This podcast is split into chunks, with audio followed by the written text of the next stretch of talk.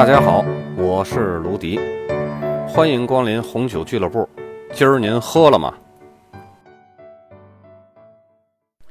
今天呢，咱们终于讲到了这个第六章葡萄园的管理，而且呢，咱们在前几期也提到过，有很多的内容都会涉及到这个葡萄园的管理。葡萄园的种植者呀，他们的目的非常简单，就是收获健康成熟并且符合酿酒师所需风格的葡萄。为了做到这一点啊，就必须了解并应用环境对葡萄藤的生长的影响。这一章里边啊，我们将要学习对于选址、搭架、整枝、修剪方法、种植密度和病虫害防治的这种选择。所有以上的这些因素会影响每年采收的葡萄质量和产量。咱们先来说一下选址。准备新建一座葡萄园的时候啊，需要对备选的地点和环境，还有它的实际适用性进行评估。同时呢，还需要选择适合这个地方的葡萄品种。这其中呢，又有三个要素：环境条件。一般这个环境条件啊，就是用数据来计算出这个地方的平均温度、降雨量、日照时间和这个土壤的肥力和排水性。这些因素啊，将会影响到葡萄品种和种植密度的选择，以及整枝和搭架的方式。还有一个因素呢，就是商业方面的因素。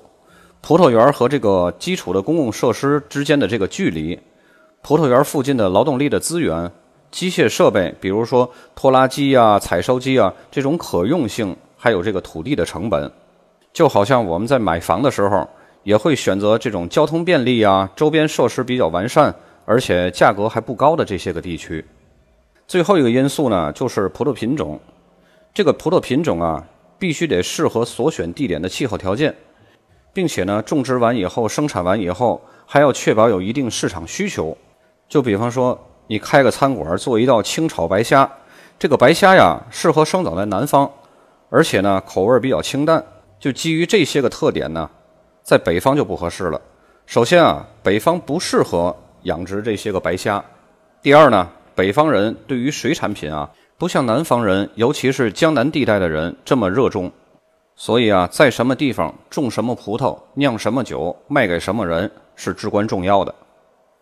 这个栽种呢，分为两种，一种是新的葡萄园，一种是老的葡萄园重置。如果要是新建的葡萄园啊，就必须将现有范围内所有的植物都给清理干净了，避免呢日后它们和葡萄藤抢养分。然后呢，测试一下土壤的肥力，如果肥力要是不够的话呢，或者是有偏差的话。就通过施肥来纠正某些养分的缺乏。等这个园子里的土壤都弄好了以后，然后就开始栽种幼苗了。幼苗啊，就是一般从苗圃购买的这种嫁接苗，可以手工或者是机器栽种的。通常啊，这个幼苗啊都是用塑料管来给它套上的，这防止什么呢？防止动物对它进行损害。幼苗呢，一般是栽种之后第三年才能有第一次的这种收成。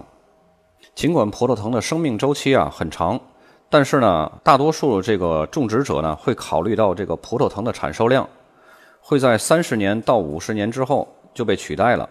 就像咱们现在企业单位用工招工只用二十到三十五之间的，因为这段时间啊是工作能力最佳的状态。然而呢，有一些酒庄啊也会用“老藤”这个术语来描述树龄很长的葡萄藤所酿的酒。因为这些老葡萄藤啊，结出的果实啊特别的好，而且风味呢也特别的浓郁。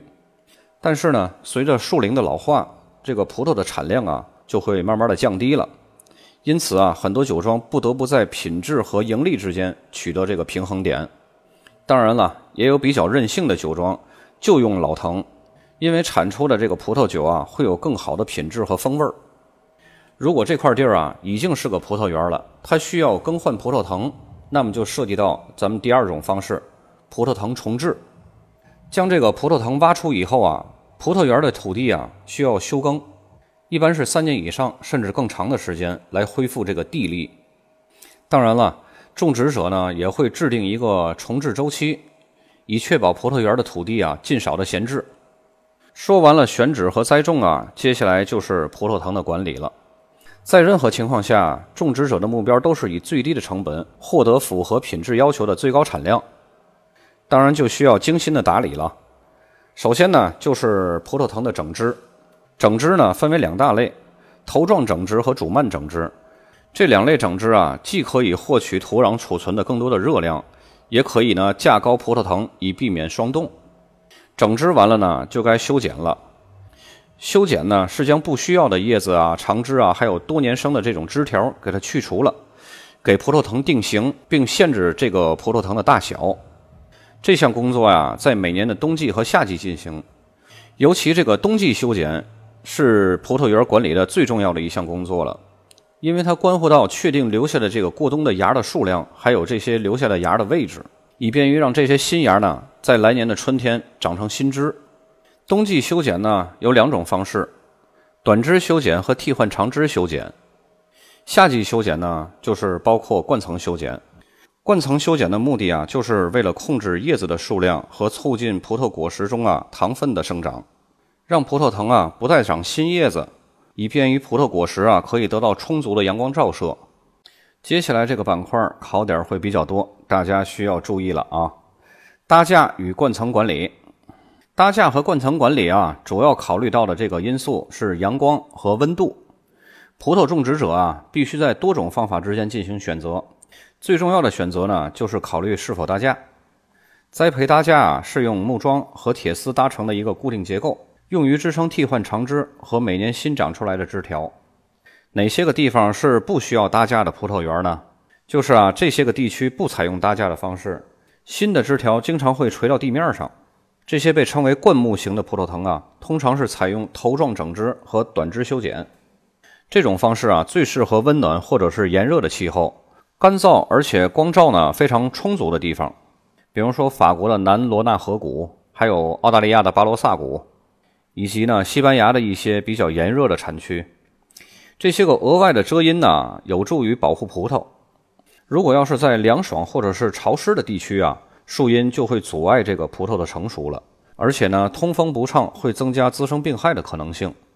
为了避免这个问题啊，例如像在法国的博若莱产区。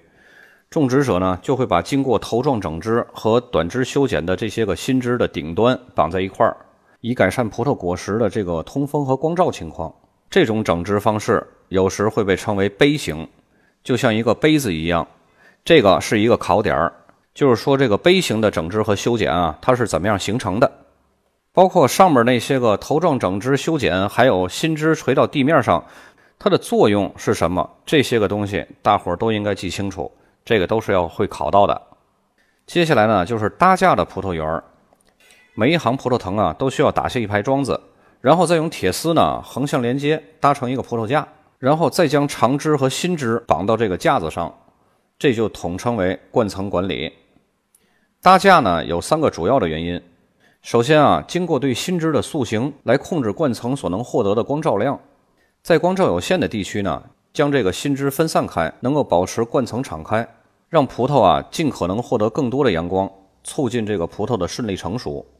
但是在这个阳光强烈的地方呢，让叶子为葡萄遮阴，可以降低这个葡萄被晒伤的几率。葡萄晒伤了会导致这个葡萄产生异味儿。其次呢，敞开的这个灌层啊，可以改善葡萄叶和葡萄之间的空气流动，这个在潮湿的地区就格外的重要了。因为潮湿的空气啊，会促使这个真菌的生长。最后一个重要的原因啊，就是搭架有助于这个葡萄园实现机械化，而且呢，将果实和叶子分别固定在葡萄藤的不同位置，更便于用机器采收。而且呢，喷洒这个杀虫剂啊、杀真菌剂啊，这种喷洒就更有效。目前最广泛的使用方法啊，就是新枝垂直分布型，简称呢是 VSP 树形。在气候比较潮湿的地区呢，将葡萄藤的新枝啊垂直排列，并且呢绑到葡萄架上，以形成一个一个独立狭窄的冠层。在新枝之间啊留有空隙，可以让敞开的冠层具有良好的透气性，尽可能的减少遮蔽。在炎热而且阳光充足的地区啊，可采用经过调整的 VSP 树形。新枝的顶端啊并不捆绑起来，而是垂落下来。在冠层形成一些遮蔽来保护葡萄果实。与不搭架的这个灌木型相比啊，种植者更愿意选择这种修剪方式，因为什么呢？它更便于机器采收。刚刚讲的这个 VSP 树形也是一个考点儿，这个要记住了，在潮湿的地区，这个 VSP 树形应该是怎么样？它起到了什么样的作用？在炎热而且阳光充足的地区，这个 VSP 树形应该是一个怎么样？它又起到了一个什么样的效果？接下来呢，就要说和搭架和灌层管理同样重要的种植密度。种植密度啊，是指单位面积种植的葡萄藤的枝数，通常呢以每公顷种植的葡萄藤枝数来表示。一公顷的长宽啊，各是一百米。种植密度呢，可以从每公顷一千株到每公顷一万株不等。有许多因素啊，会影响到种植者对于这个种植密度所做出的这个决定。其中最重要的两个考量的因素啊，一个是养分，还有一个呢就是水分的供给。以下这三种情况啊，会是简答题中的一个小题，这是一个考点儿。以下的这三种情况啊，大家一定要记牢了。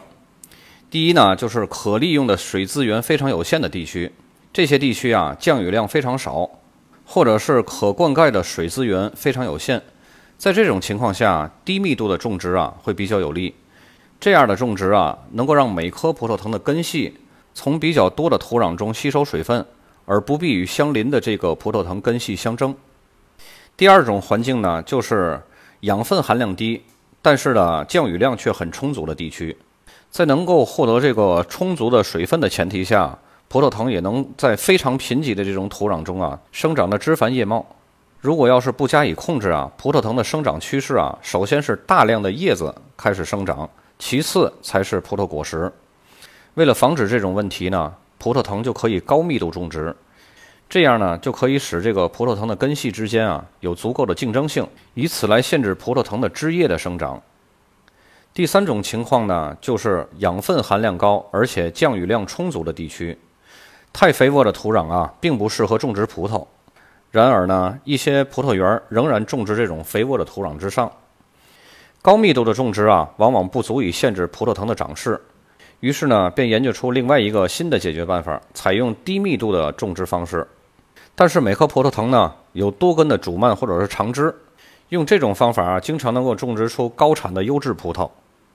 刚刚啊这三种现象不会单独的在简答题里边出现，而是会和这个搭架与灌层管理相结合，出一道复合型的一个考题，就有点像咱们考过英语六级的朋友们应该知道这种复合听写。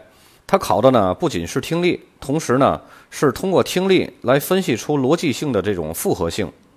WSET 的简答题也是一样，它会把单一的知识啊组合，从而呢形成一道由多个单一知识点组合而成的复合性的逻辑题。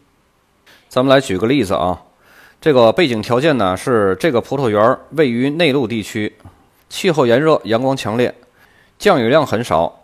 没有，或者是仅有非常有限的灌溉资源，但土壤具有良好的持水性。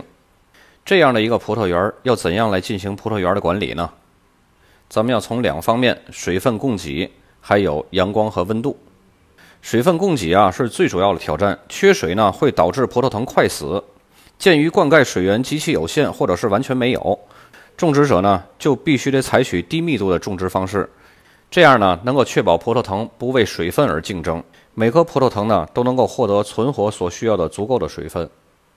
第二个方面呢就是阳光和温度，这里的风险啊是葡萄可能会被晒伤，所以啊灌层的遮蔽作用很重要，它可以保护葡萄的果实。所以种植者呢可能会采取这种灌木型的葡萄藤，或者呢是用 VSP 树形，让新枝的顶端啊垂落下来这种搭架方式。因为这里的降雨量很少，意味着病害的风险比较低，所以呢，这种诱发真菌的病害的可能性就非常的低了。你们看这道题，它其实是考了两个知识点，一个是搭架和灌层管理，一个是种植密度。它那个水分供给那块儿考的就是种植密度，那个阳光和温度那块儿考的就是搭架和灌层管理。到时候呢，简答题就会以这种形式来出现了。接下来呢，咱们来说一下种植密度里边的这个产量。产量啊，可以按重量来计算，例如每公顷采收葡萄多少吨，或者呢是以容量来计算，就是每公顷可以酿多少升葡萄酒。种植者啊，必须具备管理和预测产量的能力。预测产量呢，是一个比较复杂的一个问题，虽然说啊，可以从冬季修剪后的这个留在枝条上的嫩芽数来预估这个产量，但是呢，霜冻的损害或者是坐果率比较低，以及虫害或者是病害，都会大幅度的减少这种产量的。如果产量有过高的趋势啊，就可以在转色期之后立即摘除一些不成熟的葡萄。这种做法，又叫摘青，但是这个风险比较大。如果时间把握的不好，葡萄藤啊就会使留下的葡萄这个果粒就会迅速增大，以弥补这个数量上的减少。这是葡萄藤的一个自然反应。但是葡萄果粒一增大了呢，就会让留下的这些个葡萄果实啊味道变得稀释变淡。一般来讲啊，这个产量和质量是成反比的，但其中很多的细节啊取决于每个葡萄园的个体差异。由于时间的关系啊，咱们这个葡萄园的管理啊，又要分成上下两章来讲了。下周二咱们同一时间准时准点继续讲葡萄园的管理下半篇。咱们今天就到这里，再见。